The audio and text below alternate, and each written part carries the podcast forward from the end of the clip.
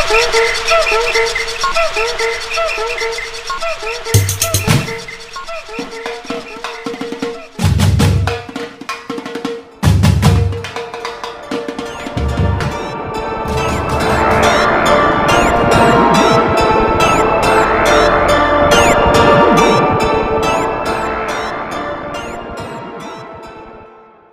Olá, bem-vindos ao nosso podcast Patamada Criminal.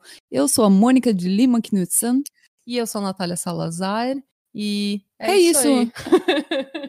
Nós temos um convidado especial. Esse é o primeiro episódio com a collab com os nossos ouvintes. E o primeiro ouvinte a participar é o Josué Castro, de São Luís do Maranhão. Bem-vindo! Salve galera, eu acho que ninguém me conhece. Vai conhecer agora. Eu sou a exceção brasileira que não carrega Souza, Silva e Oliveira no nome. Nossa! Uau! Ostentando. Que chique! Porque em tese meu nome era para ser Josué Gonçalves Castro, né? Nome de poeta, porém o responsável pelo registro botou Cruz e aí eu não uso muito, mas enfim. Sou natural e residente de São Luís do Maranhão, né? Que para quem não conhece é conhecida como a Jamaica brasileira, porque a gente gosta de arrastar um reggae, que é uma beleza. E também conhecida como a Ilha do Amor, né? Quem conhece Gonçalves Dias, que Gonçalves Dias tem uma praça aqui que aglomera muitos roqueiros, entendeu? Jovens bebendo vinho, andando de skate. É praça da gente mesmo. É, eu ia ficar na praça do rock, não do reggae. É impossível conhecer alguém aqui que não ouça reggae. Tá entendendo? Até quem é da igreja ouve reggae. O meu sueco adora, o- ele adora reggae. E eles fazem um reggae sueco lá mesmo. Pior que reggae sueco é bom. Esse, isso que é pior, é a coisa que você nunca imagina. O meu ex-marido era louco por reggae e ele me fazia ouvir reggae. Ele colocava reggae pra limpar a casa, ele colocava reggae pra tudo. Então, não só eu não gosto de reggae, como eu tenho trauma de reggae. Ah, entendo. É que nem eu ver vídeo de surf. Você não consegue Não mais? consigo, tive que, tive que ver tanto vídeo de surf quando eu era jovem, morava no Brasil, sabe? Rato de praia, né? Ah. Os gatinhos do surfista. Tinha que fingir que gostava de surfar. Eu fiquei de saco cheio de ver vídeo. Toda vez que, sabe, alguém que tem um interesse, que eu não tô interessado no interesse deles, e eles Hum. começam, sabe, com a novela de. É, aí eu já, já falo, tô fora, não me ligo, para. E isso vem com a idade, porque quando você é nova, você quer im- impressionar o povo. É, verdade, é por isso Não que eu só fingia. os homens, mas você quer impressionar o Todo povo, daí mundo. você fala, nossa, eu gosto. Eu adoro música clássica sueca. E daí você fala, ah, É verdade. É, é por isso que hoje em dia, entendeu? Eu não tenho nada, eu não tenho nada mais o que provar pro povo. Hoje em dia eu falo, eu vou ver as Kardashian, entendeu? Eu vou ver a Fazenda, eu vou ouvir a Anitta, tá bom? Porque eu não tenho mais ninguém impressionar nessa vida. Eu tenho 33 anos, eu sou bem decidida na minha ignorância, na minha burrice. Confirmada com a minha origem de periferia.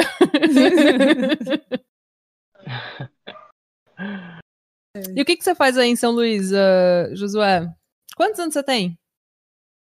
Eu tenho 20, né? Fiz 20 agora no dia 22 de outubro. Ah, bom, atualmente eu trabalho numa hamburgueria aqui perto. Hum, Faz hambúrguer gostoso. Sim, artesanal. Ah, é verdade? que chique. Mas Fora isso, eu também cuido de alguns animais por aqui perto mesmo. Hum, Um gato, outro gato, minha gata que tá dormindo aqui atrás de mim, Não. cachorro. mas então tá bom. Então vamos começar o episódio? Simbora. Como que vai funcionar os nossos episódios com collab? As nossas collabs com os ouvintes foi uma ideia que eu e a Mônica tivemos para atrair os nossos ouvintes a, a ser parte mais de uma comunidade do Pátria Amada, a se sentir mais incluído no podcast e ao invés de só receber a informação da gente, também compartilhar a informação com a gente e sentir que eles têm uma um, um pé na porta, entendeu? Que eles tenham uma entrada no nosso podcast e que eles podem participar de uma forma mais interativa, mais proativa. também imagino que tem muita gente que escuta podcast que sempre fica sonhando, sabe? Um dia eu quero. E agora eles têm a oportunidade de realizar esse sonho e fazer participação no, no episódio Uhum. com a gente. E daí já economiza o seu dinheiro, porque a gente tinha esse mesmo sonho e a gente foi lá, gastou um monte de dinheiro no microfone, agora a gente não pode falar que não quer mais. É. Entendeu? Porque Agora a gente já investiu, tem que. e daí E a gente, até, até agora a gente não tirou nada, né? não, a gente só gastou dinheiro e só trabalha de graça. Porque Não, a gente ganha muito, muito carinho, muita atenção positiva dos nossos ouvintes. isso é verdade. É verdade. Que inclusive estão trabalhando no domingo, como o Josué trabalhando no nosso podcast também. Mais tarde pega o serviço. Então, antes de trabalhar, aqui a gente não só a gente eh, gosta dos nossos ouvintes e responde e inclui os nossos ouvintes, a gente coloca todo mundo para trabalhar. É, Domingo, vai Então. trabalhar. tá aí falando, não, não tá mais não. Não, não tá. Agora você vai gravar um podcast. Mas então, Josué, o formato do episódio você já conhece. Uma coisa importante para todos os nossos ouvintes que querem colaborar com a gente e para você é que muitas vezes, quando a gente está falando no microfone, a gente está contando uma história, a gente fala alguma coisa que soa errado ou que, que a gente. uma palavra que a gente normalmente não usa, ou alguma coisa que a gente não quer falar, ou compartilha uma coisa pessoal que a gente não quer que todo mundo saiba. Se isso acontecer com você, em qualquer momento você pode falar corta e a gente vai cortar essa parte que você não quer e você pode falar de novo e contar de um outro de uma outra forma. Hum. Isso acontece a cada 10 minutos nesse podcast, então não se preocupa.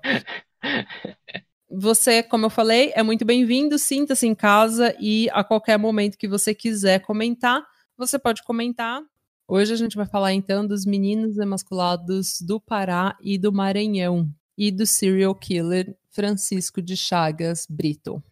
Em 1989, em Altamira, no interior do Pará, meninos entre 8 e 14 anos começaram a desaparecer. Alguns foram encontrados assassinados. Seus corpos estavam nus, apresentavam sinais de violência sexual e os órgãos sexuais dos meninos haviam sido mutilados. Por isso, o nome de meninos emasculados. Mas foram mutilados e levaram o, o, o pau deles ou, ou- ou deixaram lá perto do corpo? Ah, eu não sei, de vez em quando eu tenho problema de achar as palavras certas. Eu sei. De vez em quando é tempo todo, né? Mas É por, isso, é por isso que a gente edita. É. Não, porque eu quero saber se eles levaram os, os pequenos pênis como souvenir ou se, se só mutilaram e deixaram lá. Então, alguns, pelo menos, eles levaram. Ok. Porque, pelo que eu entendi aqui, nem tudo do corpo estava na cena do crime. Aham. É, o Ailton Fonseca, de 10 anos, desapareceu no dia 5 de maio de 91. Ele foi encontrado 46 dias após, esse, após o desaparecimento. O Jurdilei da Cunha, de 13 anos, desapareceu no dia 1 de janeiro de 92, enquanto ele estava voltando de uma festa de Ano Novo. O Edinaldo de Souza Teixeira, de 12 anos, foi assassinado no dia 11 de abril de 92. Giane da Silva Pessoa foi assassinado no dia 1 de outubro de 92, tinha apenas 13 anos. Clebson Ferreira Caldas, de 13 anos, foi encontrado em novembro de 92. E o Flávio Lopes da Silva, de 10 anos, ele desapareceu no dia 27 de março de 93 e dias depois o corpo dele foi encontrado. É, ele apresentava marcas de mordida, teve a glande decepada e a bolsa escrotal arrancada. Nossa. Fora isso, mais cinco meninos desapareceram, três foram atacados, mas sobreviveram. E apesar do mesmo modo do modus operandi, eles foram investigados individualmente e não como um conjunto ou como Em conexão. em conexão um com o outro. E isso é um problema porque a polícia, sem muito recurso, eles não fizeram a melhor das investigações. Não. Principalmente porque essas crianças que estavam desaparecendo e. Deixa eu adivinhar. Eles eram meninos de rua. Não, mas eles eram da periferia. Eles Uhum. eram da- de bairros mais pobres. E daí a gente sempre entra naquela problematização de que é os, as pessoas que não estão sempre na prioridade da polícia, né? É. Tanto que tem um. O primeiro, o Ailton Fonseca, o corpo dele, os restos mortais foram encaminhados para o ML, só que eles sumiram antes que eles fossem analisados. Os restos mortais sumiram Sim. do ML. É.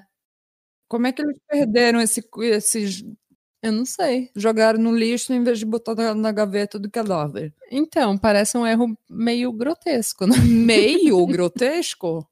Nossa. Então, mas é aquela coisa da prioridade. Em 1990, um morador de rua, Rotílio de Souza, passou dois meses na prisão como suspeito dos crimes. Porém, novos casos continuaram, eh, continuaram vindo à tona, o que provava que ele não era o assassino.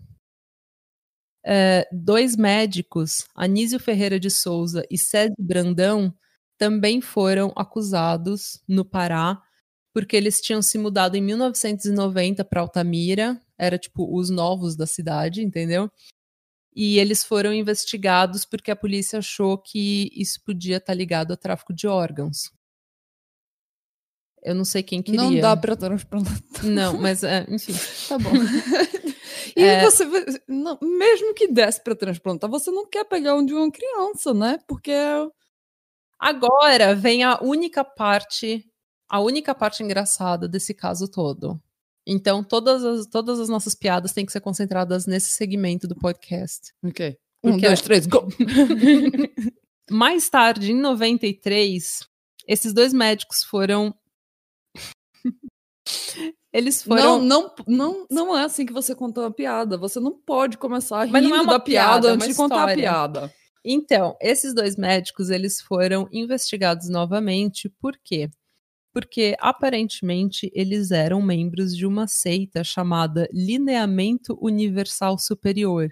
Essa seita tinha sido formada em 88 por uma mulher chamada Valentina de Andrade. E ela era escritora de um livro que ela escreveu em 85 chamado Deus, a Grande Farsa. Ela escreveu um livro? Ela escreveu um livro. E, e, o livro se chamava Deus, a Grande Farsa. Sim. No Brasil. Sim. Que ela todo... era bem subversiva, subversiva, essa mulher. Ah, imagino que ela. Então, e essa seita, ela já tinha sido investigada no Paraná. Por ser satânica. Exatamente. Ai. Eles achavam que ela estava ligada ao caso Evandro, no Paraná. Nossa. A seita, ela era conhecida por não entre aspas, não gostar de crianças ou pregar que você devia ter cautela com crianças. E no livro dela, Deus, a Grande Farsa, uhum. ela conta assim: ela fala assim, acautelem-se com as crianças. Elas são instrumentos inconscientes da grande farsa chamada Deus e seus nefastos colaboradores. O que, o que, o que, o que, que uh, meu português? O que é a cautela? Cautela, você tem que ser cuidadoso com criança. Ah! Entendeu? Toma cuidado com elas, porque elas são, como é que é? Instrumentos inconscientes da grande farsa chamada Deus. Mas se eles são instrumentos de uma farsa, por que, que a gente tem que tomar cuidado com eles? Eu não sei, mas eu sempre Lógica tomo cuidado com criança. sempre assim, não é, né? Eu sempre tomo cuidado com criança de qualquer jeito. Você não, você não toma cuidado com criança, você toma cuidado para não pegar a criança. Para não pegar a criança. É. Nossa, falei como se fosse uma doença, né? É. Pra não pegar a criança. Então, e no bom e velho pânico satânico da década de 90, a polícia de Altamira então achou que a seita estaria sequestrando esses meninos para rituais satânicos de magia negra. E com relatos apenas de testemunhas, a polícia indiciou sete pessoas dessa seita. É, os dois médicos, mais quatro, mais quatro pessoas, e a líder, Valentina de Andrade. Obviamente que o delegado, nessa época, que investigou e acusou a seita de fazer esse tipo de coisa, era o evangélico Éder Mauro Cardoso Barra, que é atualmente deputado federal pelo estado do Pará e integra a bancada evangélica na Câmara. Hum. Então é claro que ele viu uma seita muito da estranha que falava que Deus era uma farsa e que a gente devia tomar cuidado com crianças. Falou: é essa. As únicas provas que eles tinham contra os membros dessa seita era o fato, o fato deles não gostarem de crianças e duas testemunhas. Mas mesmo assim, o processo contra eles avançou. Eles tinham testemunhas?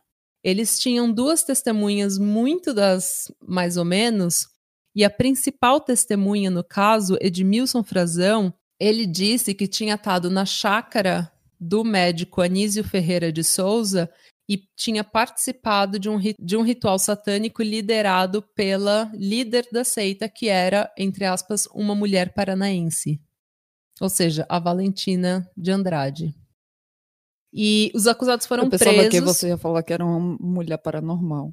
Ela é paranormal, mas eu já vou chegar nessa parte. Ai. Porque os acusados foram presos e condenados, com exceção da Valentina, o que gerou uma revolta gigante na população, porque a população do Pará estava tava bem assim convencida de que essa era a seita mesmo. Claro, a mulher tá chamando de Deus de uma farsa. E pânico satânico da e década de 90, né? também, né? E o fofão.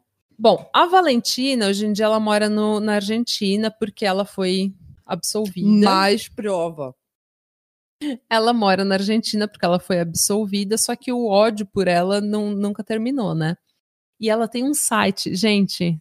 Josué, depois você entra nesse site. Chama. Se você colocar Valentina de Andrade, é, assassina, sei lá, qualquer coisa, ou. Meu, vem o site dela, a primeira coisa. É um site muito, muito engraçado, gente. Ele tem vários, assim, disco voador. é, ela contando a história dela. Com disco voadores. Ela... É ilustrado com disco voadores a história dela. Sim, porque no site todo tem disco voador, tem ela falando do universo, ela falando do planeta Terra e das entidades cósmicas que falam com ela. Quer dizer que Deus é uma farsa, mas uh, as entidades cósmicas falam com ela. Isso. Lógico, super lógico. É, eu também acho. É. É. e daí ela fala assim no, no site dela, na, na parte de biografia, ela fala que ela nasceu é, no interior do Rio Grande do Sul e tudo mais, teve uma vida assim, assim, assado, e dela fala sobre a condenação ou sobre o julgamento dela. Hum. Jamais no decorrer da minha turbulenta vida pratiquei um só ato de maldade ou algo que me viesse perturbar a consciência, e dessa tranquilidade mantenho a afirmação da minha incontestável dignidade. O que, sinceramente, mesmo que ela seja meio louca e fale com seres cósmicos, não existe uma prova de que, que ela fez de alguma que ela coisa. fez qualquer coisa. É, não, todo doido não, é, não faz uhum. doidice Tanto também. no caso Evandro, quanto no caso aqui do Pará, a gente está vendo o que a gente vê várias vezes. Eles, existe um serial killer, existe uma, um, entre aspas, monstros, monstro que é extremamente humano, completamente normal, e daí as pessoas não entendem isso, que uma pessoa podia, pode ter feito isso, e tentam explicar com satanismo. E daí vão atrás de pessoas inocentes, que às vezes até são louca ou doida da cabeça, ou fala com seres cósmicos, mas daí você é uma diferença muito grande. Você né, matar uma criança, estuprar uma, uma pessoa, criança. Não é toda pessoa é delusional, falar... que é uma pessoa perigosa também, né? Não, é uma diferença rep... grande, né? Não, é. Entendeu? E tipo, mas, enfim. Esse delegado, então, o Éder. Como que é o nome dele? Éder Mauro? Me perdi. O Éder Mauro achou que por essa seita ser meio do além, meio sobrenatural, que uhum. eles tinham feito isso em rituais de magia negra. Uhum. Que é o que aconteceu no caso Evandro também. Um monte de gente foi acusada de ser de fazer ritual de magia negra e quem que matou o menino. Enfim. O... Eu tava vendo o documentário do do Repórter Record Investigação, inclusive quem quiser assistir tem no YouTube. No, na, na reportagem, uma a, a, empregada não fala diretamente pro, na reportagem, mas ela cita no depoimento que ela diversas vezes foi assustada pelos filhos médicos que usavam uma capa preta abotoada até os joelhos e um livro que tinha na capa Magia Negra, certo?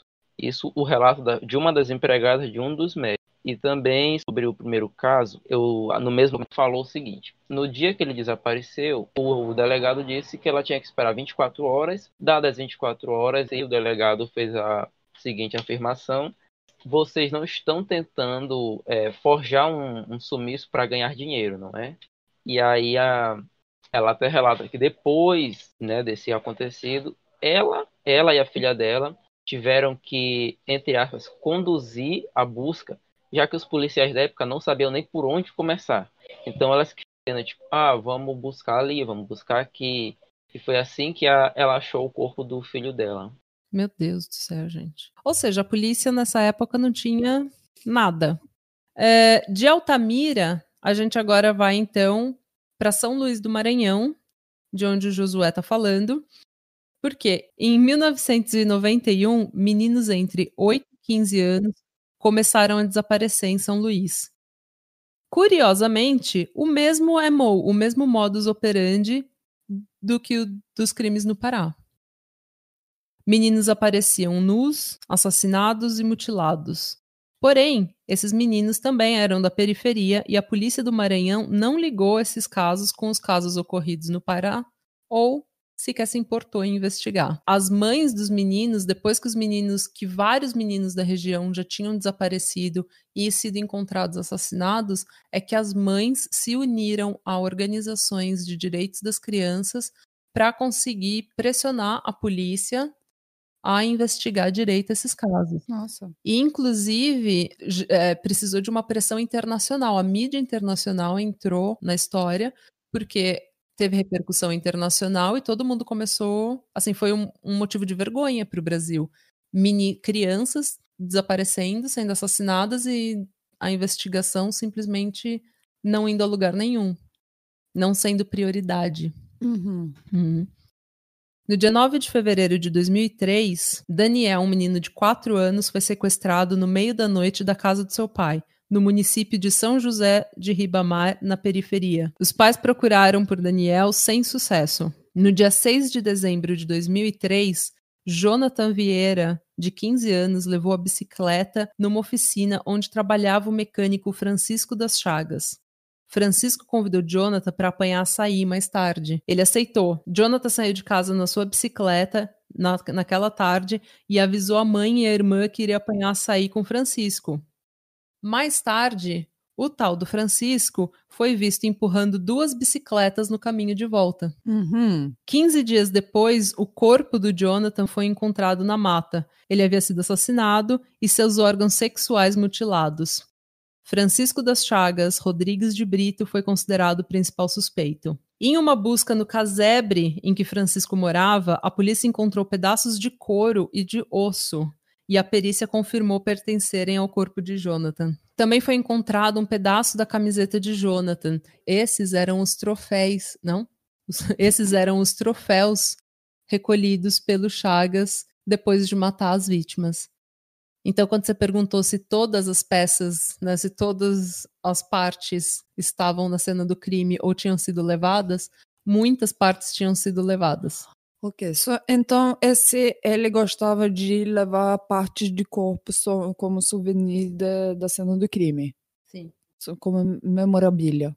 É, como troféu. É. é. Pressionado então pela polícia, porque ele era o principal suspeito, Chagas confessou ser o responsável pelas mortes dos meninos do Maranhão e no Pará. Chagas havia morado em Altamira na época dos crimes, e ele morou lá uns 10 anos. A polícia mapeou o desaparecimento e as mortes que tinham acontecido no, no Maranhão, e sem falha, todos os lugares próximos, todos os lugares onde tinha tido desaparecimento ou assassinato de, de crianças eram lugares próximos de lugares que o Chagas frequentava. Então era assim, era ou o trabalho, ou a casa dele, ou a casa da mãe, a casa da cunhada. Era lugares que ele conhecia e frequentava. Uhum. Tanto que no Maranhão nunca tinha tido esse tipo de crime até 1991.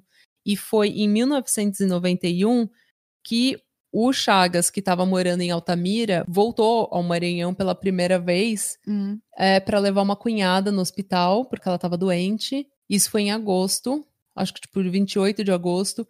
E em setembro, no início de setembro de 91, foi o primeiro crime. Uhum. Então foi aí que ele começou a ir para o Maranhão. Sim, não, o que eu tava pensando assim, ele foi pego porque eles sabiam que ele ia pra, com esse menino. Jonathan. E, é, que ia com Jonathan, que eles tinham, tinham um, um encontro com Jonathan, e foi assim que, que levou a suspeita nele, né? Uhum. Mas ele, ele, isso, isso aconteceu quando? Quando ele foi apreendido? Quando que foi que eu já. Foi em 2003. 2003? Uhum. De Foi- 91 até 2003, 12 anos. Sim, no dia 6 de dezembro de 2003 foi quando ele saiu com o Jonathan. E daí, dias depois, ele foi. Duas semanas depois, o corpo do Jonathan foi Então ele encontrado. já tem feito isso um bom tempo. E de Ele fez repente ele faz isso, isso. Um erro, né? Que é. Hum. Então, esse. Isso a gente pode comentar também, mas esse. O Francisco das Chagas, ele estava ativo já há duas décadas. Só que ninguém investigava a morte desses meninos. Porque, de novo, eram meninos de periferia, hum, extremamente pobres, que ninguém estava nem aí. Precisou de, da mídia internacional é, envergonhar o Brasil É. para que pudesse vir uma pressão e as mães também fizeram o papel de mãe assim que dá de tirar o chapéu, porque as mães desses meninos começaram a se organizar, hum, entendeu? E pressionar os órgãos públicos para que a investigação fosse que feita. ótimo. É, no dia 26 de março de 2004, a polícia também achou no terreno onde da casa ali do casebre do Chagas a ossada de dois meninos, os ossos, os restos mortais de dois meninos. Uma semana depois, o Chagas voltou ao local e mostrou onde ele tinha enterrado o terceiro menino. E eles acharam esse terceiro menino exatamente onde e como o Chagas tinha falado que ele estava. Uma dessas ossadas era do menino Daniel, de quatro anos, que tinha sido sequestrado. Ah, coitado. Hum. Quatro anos. Na casa do Chagas, a polícia também encontrou um documento e no verso ele tinha escrito o nome de dois meninos assassinados e a data dos crimes. E a perícia confirmou que a grafia, a letra, era realmente do Chagas. Hum. Isso eu acho super interessante. Esses serial killers sempre eles sabem fazem protocolo de tudo, eles têm documentação e quando eles são apreendidos falam tudo, de detalhe, de coordenação, de tudo, onde é que tem tudo. Hum. Eu- Por quê? Então, porque muitos serial killers, eles querem ser pegos. Eles têm orgulho do querem que eles fama, né? fazem. Infelizmente. E o, o Chagas, ele é o típico narcisista serial killer. Mesmo que ele seja uma pessoa, assim, mais humilde, Hum. ele é uma pessoa inteligente. O QI dele é de 105, então é uma pessoa com QI normal. É e que- 105, ó. E que é alto para uma pessoa que teve a origem dele. Hum, O Francisco das Chagas também teve uma origem muito humilde. hum. E não só o pai dele abandonou ele quando ele nasceu, e a mãe morreu quando ele era super novo, tipo 4, 5 anos, eu acho. Coitado. E ele foi criado pela avó materna, que era uma megera. Ela era uma pessoa horrível. Ela anotava quantas vezes ele tinha fe- feito malcriação e quando chegava tipo a um certo número, tipo oito, daí ela ia lá, fazia ele ir na mata buscar o cipó, porque ela ia bater nele com vara de cipó. E batia, e batia, e batia, e depois jogava água com sal nas feridas dele. E deixava ele lá Nossa. todo. Todo assaltado. Toda solta. cheio de sal nas feridas, coitada. E aparentemente ele nunca confirmou nenhum ato, assim, nenhum abuso sexual. Só que a gente sabe que muitos desses serial killers, principalmente os que fazem esse tipo de coisa, esse tipo de crime, eles normalmente passam por É abusos porque sexuais. ele abusou sua- as vítimas sexualmente, né? Então, há indícios. Ele falou que ele nunca, ele nunca confirmou ele mesmo. Mas, Mas você disse que ele- aquela, uma das vítimas tinha, tinha tinha sinal de. al- Algumas vítimas tinham sinal claro de abuso sexual e o sêmen dele foi encontrado, inclusive, em a- Pum! outras. Mas ele disse que não passa pro outro lado. hein? Na investigação ele disse pra. Acho que é Geralclides, o nome da promotora. Se eu errei, me desculpa, não sei nem se é assim. Mas ela, ele disse que é isso, doutora, eu não passo pro outro lado. Uma referência a ser homossexual. Porque questionaram ele, tipo assim, o que você fazia com o, o pirulim dos meninos lá? E aí ele nunca disse o que, que ele fazia. Pessoas dizem que ele comia, outros dizem que ele guardava, inclusive o próprio é, delegado-geral da época, Sebastião, ele disse que ele era um serial killer porque ele guardava como um troféu e ele nunca confirmou tipo, se ele comia ou então se ele enterrava. Ou como era de, de costume de praxe na época, alguns eles cortavam e enfiavam na boca das vítimas, tá entendendo? É... Ah, isso eu me lembro que. Isso me lembro, sabe, uma vívida, uma reportagem, uma foto no, no jornal de um. Era um estuprador que ele tinha sido pego. Aí eles tinham, tinham matado ele, tinham cortado o pênis dele e botado na boca dele. Aff, Maria. Porque dá um sinal muito forte, né? É, então, qual que é o simbolismo disso, gente? Meu Deus. Hum. É ele é, tipo um estuprador de criança. Sim, é, mas é tipo o simbolismo de você colocar a genital é tipo um cala-boca? Não sei. Assim, uma vez eu vi uma. Acho que foi um texto que eu li que uma mulher, quando ela é morta e ela é colocada é, seminua ou nua, de pernas abertas e de frente, digamos que, entre aspas, seria a posição de maior humilhação. Tá entendendo? Então, o ato, para mim, o ato de colocar o o pênis do indivíduo na boca seria uma espécie de o ato de maior humilhação pós-morte que ele poderia receber. A violação da masculinidade dele, tá entendendo? É verdade. É verdade. Hum. Bom ponto. Bom ponto. Uh, bom, então, a assinatura dos homicídios do Chagas, então, era a emasculação das vítimas. Sempre de no máximo 14 anos. E segundo a Ilana Casoy, são meninos que são semelhantes a ele quando ele tinha cidade, que se pareciam com eles. Assim, fraco, magrinho. É, é... Quer dizer que ele tem um tipo, né? Que nem o In... Son of Sam gostava de morenas. Então, o problema é que, como ele teve essa infância tão horrível, tão assim cheia de abuso tanto físico e provavelmente sexual hum. eles a Ilana Kazoy teorizou declarou que nos nas vítimas dele ele via a si mesmo e o que ele queria era apagar o passado dele uhum. e ele também fala nas, ele como ele foi pressionado pela polícia, ele chegou a conf ele confessou todos os crimes, como eu falei, tanto do Maranhão quanto do Pará. Uhum. E ele falou assim numa entrevista que ele via é, quando não eram premeditados os crimes dele, eram completamente assim random, sabe? Era completamente Era crime aleatório. Tem, tem gente que sabe, eles explicam que não não planejo, mas se a oportunidade se apresentar, eu vou ah, é. E foi o que ele fez. Ele via os meninos e chamava ele para ir para o meio do mato, caçar passarinho, ou pegar fruta, ou com alguma outra desculpa. E daí, chegando lá, ele falou que as vozes começaram começavam a vir na cabeça dele, aquela aquela coisa de você precisa, essa é a vítima, você precisa fazer isso. E ele então estrangulava os meninos até que eles desmaiassem abusava sexualmente deles e depois mutilava os meninos e os que não morriam pelo estrangulamento morriam depois pela hemorragia. É... Mas no começo da história você falou que teve alguns que sobreviveram.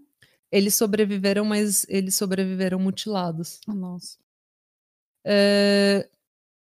Bom, depois de matá-los, ele realizava um ritual que também vem dessa dessa voz entre aspas que ele falava que ele ouvia ou dessa força que ele sentia que ele tinha que matar. Hum. É, o ritual dele era ele fazia um cone com as folhas do meio do mato, né, da mata, coletava o sangue no ferimento ali da de onde ele tinha cortado o pênis da criança ou né, a genitália da criança. Caso fosse necessário, ele enchia, ele fazia mais furos e perfurava mais e, e fazia mais machucados para tirar mais sangue, desenhava uma cruz no chão e cobria com o sangue do menino que tinha sido morto. O órgão masculino era envolto num pedaço da camisa da vítima e jogado na água. Podia ser um rio, uma lagoa ou um mar. Pequenos pedaços Pequenos pedaços do corpo também eram amputados: orelhas, dedos, panturrilhas, mãos ou mamilos e os cadáveres eram então cobertos com folhas de tucum. Tu falou sobre as vítimas, que ele, que ele escolhia alguém o mais próximo possível da infância, entre aspas, dele. A promotora da, da, da época, ela também disse que ele não tinha um padrão. A Geraldides Mendonça, lembrei o nome dela agora. que ele observava sempre a chance de êxito e a melhor oportunidade. Por isso ele atraía as vítimas, tipo, ah, vamos pegar, vamos tirar a Jussara no meio do mato e eu te dou tanto. Então, vamos ali caçar passarinho, eu te dou tanto. Ele sempre se aproveitou da melhor oportunidade, que é a ausência de dinheiro na família, de um estado presente e a baixa informação das, das pessoas, no caso, baixo conhecimento. Então, qualquer oportunidade de ganhar dinheiro, eles iriam. Por isso que a maior parte dos crimes que ele cometeu, maior não, praticamente todos, foi justamente dentro do mato. Ele aproveitava para encobrir. Isso que ele não conseguia encobrir, ele levava para casa. Ele chegou a enterrar um corpo na rua que ele morava. Então, isso é interessante, porque ele chegou, quando ele confessou tudo e a polícia começou a investigar o que ele estava falando, ele apontava para os lugares com, tipo, uma falha de, tipo, 50 centímetros no máximo. Mas Ou seja, ele tinha uma ótima memória, ele sabia exatamente onde é que eles estavam. Ah, mas é isso que eu também penso, que é, esse Matagal, ele, ele deve conhecer esse Matagal muito bem. Ele conhece, sabe tudo. Hum. Cada pedaço de pedra, de árvore, de... Porque era assim, a gente também tinha um Matagal perto de, de, de, de, casa lá em Juru, que a gente, eu também sabia onde é que era, onde, onde podia botar o pé, não podia. Hum. Eu imagino que ele, ele se sentia muito seguro nesse Matagal. Ah, e tem uma parte que eu acho que é a parte mais assim sinistra dessa, dessa história é que ele ia lá com a polícia mostrar onde os corpos estavam e ele começava meio que jogar, sabe, um, fazer um jogo com a polícia. Tipo, o que, que você acha que aconteceu aqui? Nossa. Onde que você acha que tá? E daí, tipo, meio que, sabe, meio que tá frio, tá quente, assim. E daí falar, daí a polícia chegava e falava o que que tinha acontecido, né? E daí ele falava, ah, isso você me pegou. Sabe, ele, tipo, ele tava se Nossa. divertindo com isso. Ele tava. A atenção que ele tava recebendo da polícia e da mídia, ele tava se divertindo com isso. Ele tava, tipo, de boa. E ele, como eu falei, ele confessou, falou crime por crime, lembrava até a roupa que alguns meninos estavam vestindo. Só que. Uh, deixa eu ver aqui onde é que tá. Então, em 2006, depois de três dias de julgamento, ele foi condenado a 20 anos e 8 meses de prisão pelo homicídio do Jonathan. Hum. E só que assim, ele Cadê? Já me perdi de novo. Então, a sentença ia ser maior, só que eles por causa de um laudo psiquiátrico que viu que ele era uma pessoa assim, psicopata, que não tinha empatia e não tinha remorso e tinha uma infância extremamente difícil, eles consideraram ele. Como que é o nome? Semi-imputável? Não. É, semi-imputável, que é ele não tem completa culpabilidade. A, ele não. Ele sabe que o que ele tá fazendo é errado, mas ele também tem um. Ele não. A, a cabeça dele não é normal. Ele não pensa como uma pessoa normal entendeu? E isso a gente pode debater muito, mas é aquela velha história de ele nasceu assim, ele foi geneticamente, ele é um psicopata ou foi a infância, enfim. E depois que ele foi condenado pelo pelo assassinato do Jonathan, ele se deu conta de que todos os, os crimes que ele tinha cometido e que ele tinha confessado, eles tinham sentença cumulativa. Ou seja, eles, ele, ele ia ser julgado um por um e ia ter que pagar a sentença de um por um. E daí ele mudou a história dele e falou que ele nunca fez nada. Ele recantou. Aí ele falou: não. Não, não fiz nada, não. Gostei sem perceber, não sou a favor. Mas, é, ok. Um detalhe que eu achei interessante: por que, que ele julgou os pênis? Eu sei, eu, eu ok, sei. tem essa parte desse tem ritual, ritual dele, né? né? Mas eu pensei, uau. Então, ele falou na trabalho todinho só para jogar depois. Na confissão dele, ele falou que só depois que ele tinha feito esse ritual é que aquela força, né, aquela voz dentro dele parava. Uhum. Então era só quando isso acontecia que ele conseguia se acalmar e se, entre aspas, se dar por satisfeito, entendeu? Hum. Ou a, a entidade nele se dava por satisfeito. Alimentou o monstro. É, ele alimentava, é uma boa, alimentou o monstro. Hum. E daí, na cadeia, enquanto ele estava aguardando o julgamento pelos, pelos outros crimes, o repórter da Record, eu, eu, acho que é esse que você viu também do Investigação Record. E daí o repórter pergunta para ele, né? Começa a perguntar sobre os crimes dele, e foi aí que eu vi com a minha, com todo, né, a minha especialidade, com todo, com toda a minha formação em psiquiatria, uh, toda a minha é. experiência forma, a minha experiência profissional e todo, todos os meus anos fazendo meu PhD em psiquiatria forense. É, não, mas foi aí que eu vi uma coisa que a gente vê e que a gente fala sempre do narcisismo dos serial killers. É, ele fala muito todas as vezes que ele fala sobre o que está acontecendo, ele está na cadeia hum. e ele fala: esse é um crime que a justiça do Maranhão está colocando em cima de mim. Eu sou a vítima, eu sou a vítima de uma grande injustiça. Eles estão querendo colocar todos esses crimes em mim. E daí ele fala: eu nunca fiz nada disso. Só que ele nunca fala especificamente o que. Ele fala sempre assim: eu jamais faria mal a uma criança, hum. o que é hum. uma linguagem vaga. Isso, é, isso é um tipo, eu estava escutando um tipo um interrogador do FBI que ele falou que isso é um é, um, é uma dica de quando a pessoa está mentindo muito, é. é. que a pessoa nunca formula para a pessoa, pra, eles tentam evitar mentir Aí eles tentam for formular respostas de um jeito que eles não contam uma mentira. Quer dizer, que eles nunca falam, é. eu não matei essa criança. Eu nunca faria nada contra uma criança. Contra uma criança. É, é uma linguagem vaga. É. E ele fala muito assim: é, eu nunca fiz nada de mal para ninguém. Eu sou uma pessoa trabalhadora. Que, tipo, uma, você trabalhar não quer dizer se você. Não quer dizer uhum. que você é inocente ou culpado de alguma coisa. E eu acho Mas que... ele tenta desviar, né? Inclusive no, no, no interrogatório dele, no vídeo, Tipo, o delegado faz a pergunta e ele responde diretamente, só que ele tá, tipo, vago. Eu não, não sei se vocês chegaram a ver que o delegado pergunta é, e o que você fazia com os meninos? E ele olhava sempre para a mesa, como se ele tivesse em outro mundo, e falou assim: Ah, eu capava eles, bota, enterrava. E, tipo, muito, muito devagar, muito. E era muito preciso o que ele falava, só que é, é, observando ele, a gente vê que é, a forma como ele fala hoje, a reportagem que ele deu, deu dentro da, da cadeia, ele nunca olhou nos olhos do delegado, mas no, nem nos olhos do repórter também. Por isso que ele não falava de forma direta. Ele, o repórter perguntava tipo, você matou essa criança?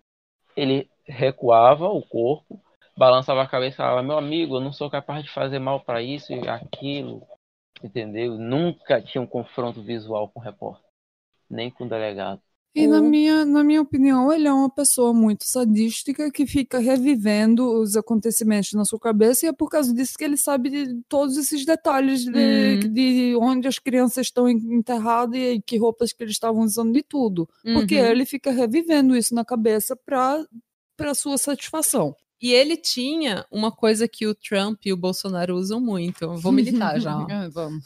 De novo, gente, eu não, tô, eu não sou de direita nem de esquerda nesse podcast. Mentira. Ele fala, ele tem uma fala que é muito assim, parece o Trump quando você pergunta qual é o plano do, do Trump para para qualquer coisa, e daí ele desconversa e fala umas coisas aqui, umas coisas aqui, que não tem nada, sabe? Não tem nada a ver.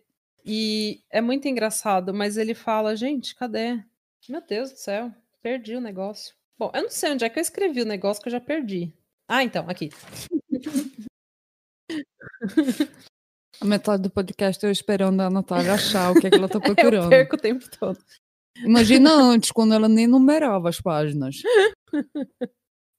Mas então, ele ele fala umas coisas tão assim nada a ver, ele tenta confundir a gente e voltar atrás e tentar. E ele acha que ele tá sendo super inteligente e enganando todo mundo. Que todo ele mundo pensa que a gente perdeu o fio, né? Quando é... ele começar a falar com outras, outras coisas. Exatamente. Tem uma hora que o repórter da Record, o repórter pergunta: Mas você falou de todas as localizações onde os corpos os corpos estavam, você acertou tudo. E daí ele responde assim: Olha, veja bem. Ok a corda só arrebenta do lado mais fraco. Uma andorinha não faz, uma andorinha só não faz verão. Só eu dizendo ou não, ou até mesmo dizendo que sim, e aí, como é que eu fico? Ah, na verdade, ele só tá jogando um provérbio atrás do outro aí, né? Ele não sabe nem falar, falando. Nada com nada. Não tem nada a ver com nada. Ai, nossa. Bom, é, hoje ele está então preso na penitenciária de Pedrinhas, no Maranhão, numa área isolada dos outros detentos, obviamente. Mas a, a sentença dele, né, os anos de, é, que ele tem que cumprir, já somam mais de 580 anos. E ainda faltam as, pelo que eu entendi, ainda faltam as condenações do Pará. Porque o Pará não encerrou, aparentemente ele não encerrou as, as investigações uhum. ainda. Porque o Pará não aceitou todas as conclusões que o Maranhão teve e ele ainda está tratando como uma série de 19 vítimas entre mortes, mutilações e tentativas de violação. E lembra quando eu falei lá que seis, sete pessoas daquela seita doida de cósmica da, da Valentina lá. Sim. Tinha sido. A, a, Valentina saiu, mas os outros seis foram. É, ela jogou todo mundo. No... ela jogou todo mundo na frente do, ônibus. Ah, sim. E daí, então, eles ainda estão presos, não estão, Josué? Eles ainda estão presos, uhum. continuam presos, acusados de satanismo. Porém, porém, o povo do Pará não é burro, uhum. porque existe uma existe um porquê atrás de tudo isso. Uhum. Eles não aceitaram a, as confissões do Francisco das Chagas porque é, em Altamira, quando, quando o Chagas já estava morando no Maranhão, continuavam aparecendo meninos mortos em Altamira. Hum. E não só isso, quando ele foi lá com a polícia do Pará falar que tinha as ossadas aqui e ali, como ele fez no Maranhão, no Maranhão ele acertou tudo, só que no Pará, aparentemente, ele não acertou quase nada. Eles encontraram ossada de, de animal, não de gente, onde ele tinha falado. Uhum. Então, o pessoal do Pará falou: não, isso daí não tô convencida.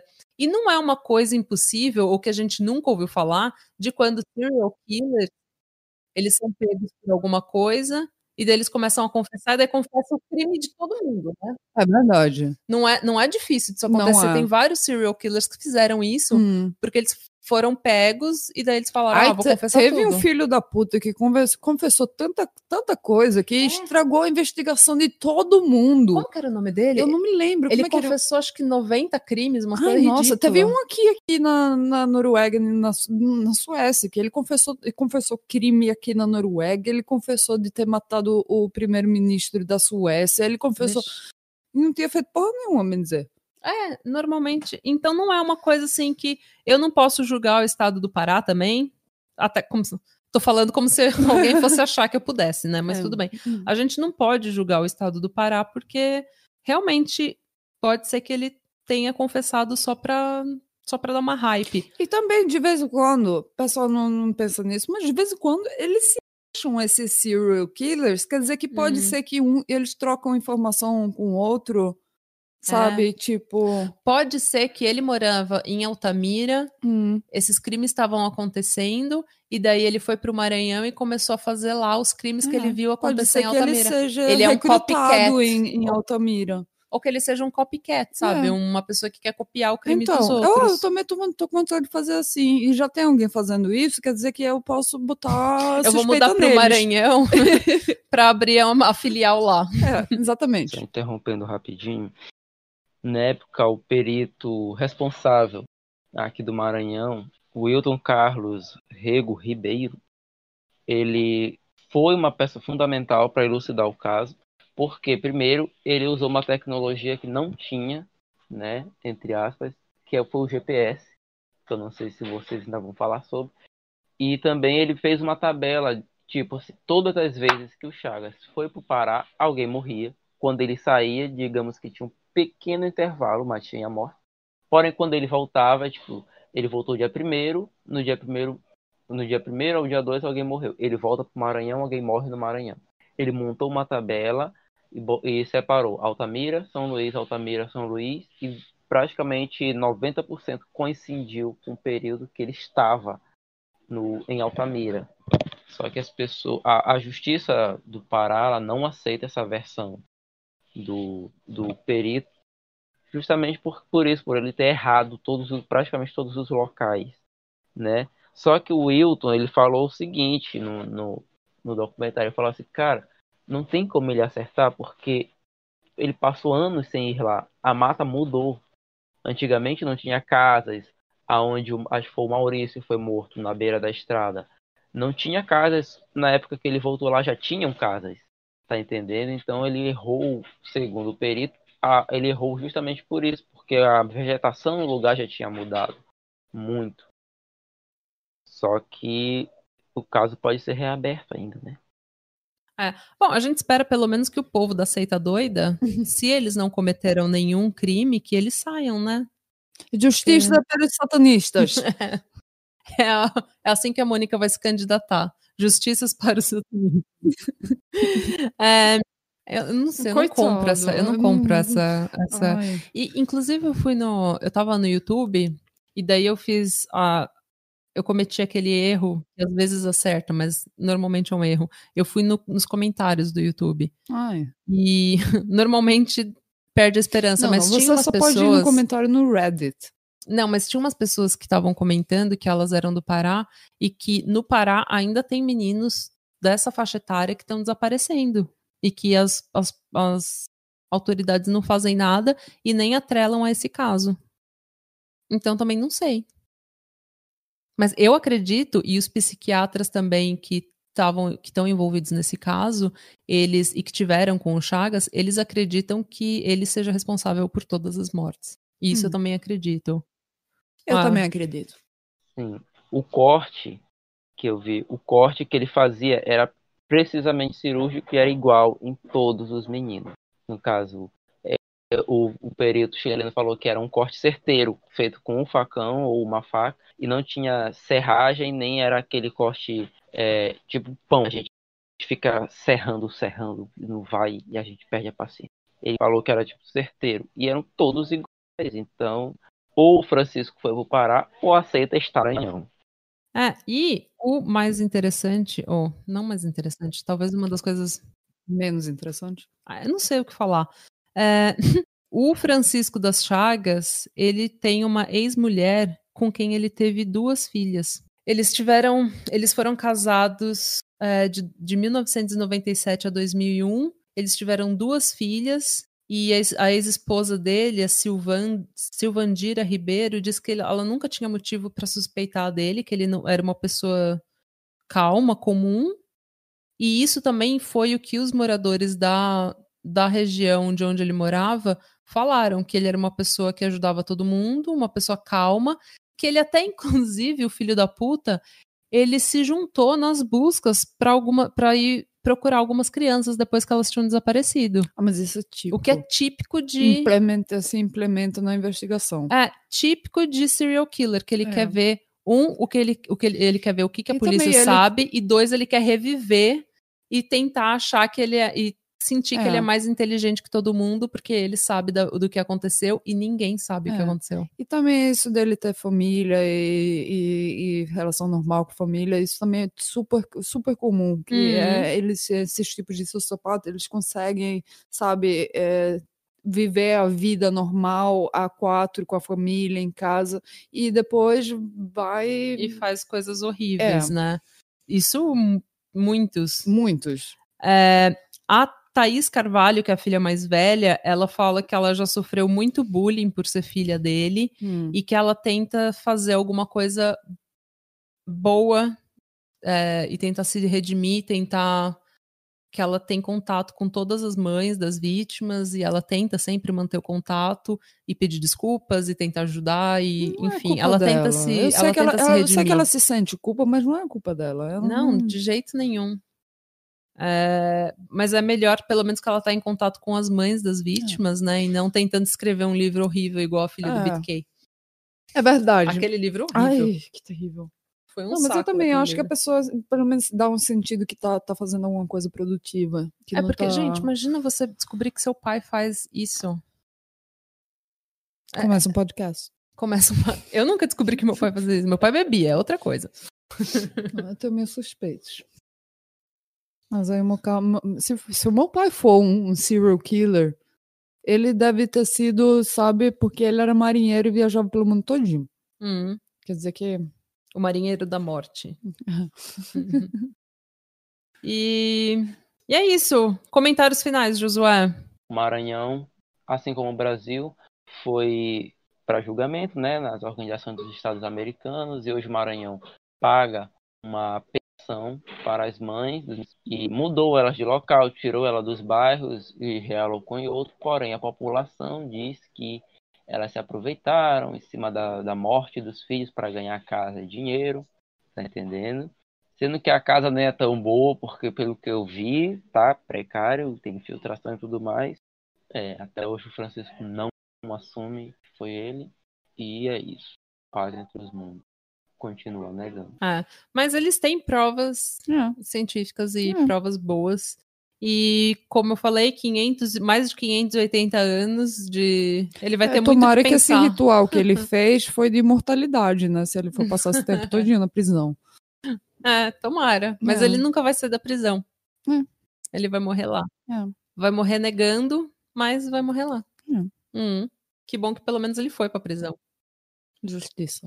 Hum. É, então, eles, eles reduziram um pouco a pena dele. Um pouco. É, eles reduziram a pena, as penas, porque a pena cumu- cumulativa. Mas eles, eles reduziram em quase. né? Uma atrás da outra, né? É, É. E eles reduziram essas penas porque ele é, entre aspas, semi-imputável. Ele não, ele não tem o funcionamento cognitivo. Uma tiraram metade normal. da culpa e metade da pena dele. Entre aspas, Uhum. não metade da pena, mas eles tiram, acho que um terço ou Hum. alguma coisa assim da pena. E então ele, ele ainda saiu bem, 580 anos é menos do que ele merecia, ou era previsto na E lei. aí ele tá cruzando os dedos, né? Que o ritual deu certo. É. Eu não sei por quê, que ele vai passar 580 anos na prisão fazendo o quê? Mas é porque com uma, uma prisão dessa, eu posso estar errada, e normalmente eu tô, mas é com uma prisão, quando você tem várias penas cumulativas, o bom disso é que nenhum país do mundo tem é, prisão perpétua como deveria ser. Uhum. Menos, mesmo nos Estados Unidos, quando você condena uma pessoa à, vida, a vida na prisão, vida perpé a prisão perpétua, ela não, nunca cumpre a vida inteira na cadeia. Normalmente ela sai uns anos antes, é, com parole, né, na condicional. Não, eles têm, têm julgamento onde eles são julgados para, para a vida de, na prisão sem, sem Sim, oportunidade de. Mas nunca significa vida na prisão. É igual na Noruega. Vida na prisão é tipo 21 anos. A- então, além daqueles que estão. Que, que nunca vão sair, né? então, só que é isso que eu tô falando. Nenhum país tem uma tem uma lei que é assim, você vai morrer na prisão até o seu último dia. Sempre tem, você sempre pode sair antes, entre aspas. Mas quando você tem uma pena cumulativa, você tem 580 anos, você nunca vai sair da prisão. É. Porque se, ele- se você conseguir, você cumprir um, pena, um terço dessa pena, você já vai estar morto. É. Então, vamos ver, de repente ele sai por bom comportamento quando ele tiver 200 anos. é. Precaução. É o que acontece na Noruega também. Eles nunca vão sair. Algumas pessoas, que nem o terrorista aqui na Noruega, o Breivik, ele nunca vai sair da prisão, então eles vão continuar só fazendo essa avaliação, essa avaliação psicológica e falando, não, você tem que ficar aqui. Tem que ficar aqui. Bom, gente, é, Josué, muito obrigado pela sua participação. As portas da casa estão sempre abertas para você. Eu gostei. Eu adorei também. Você veio preparado. Eu no- eu notei que você veio ah, veio preparado. preparado. É porque é, é, tu me perguntou, eu esqueci de responder no começo. Por que, que eu gosto de podcast criminal? É porque eu pretendo fazer direito criminal. Entendeu? Hum.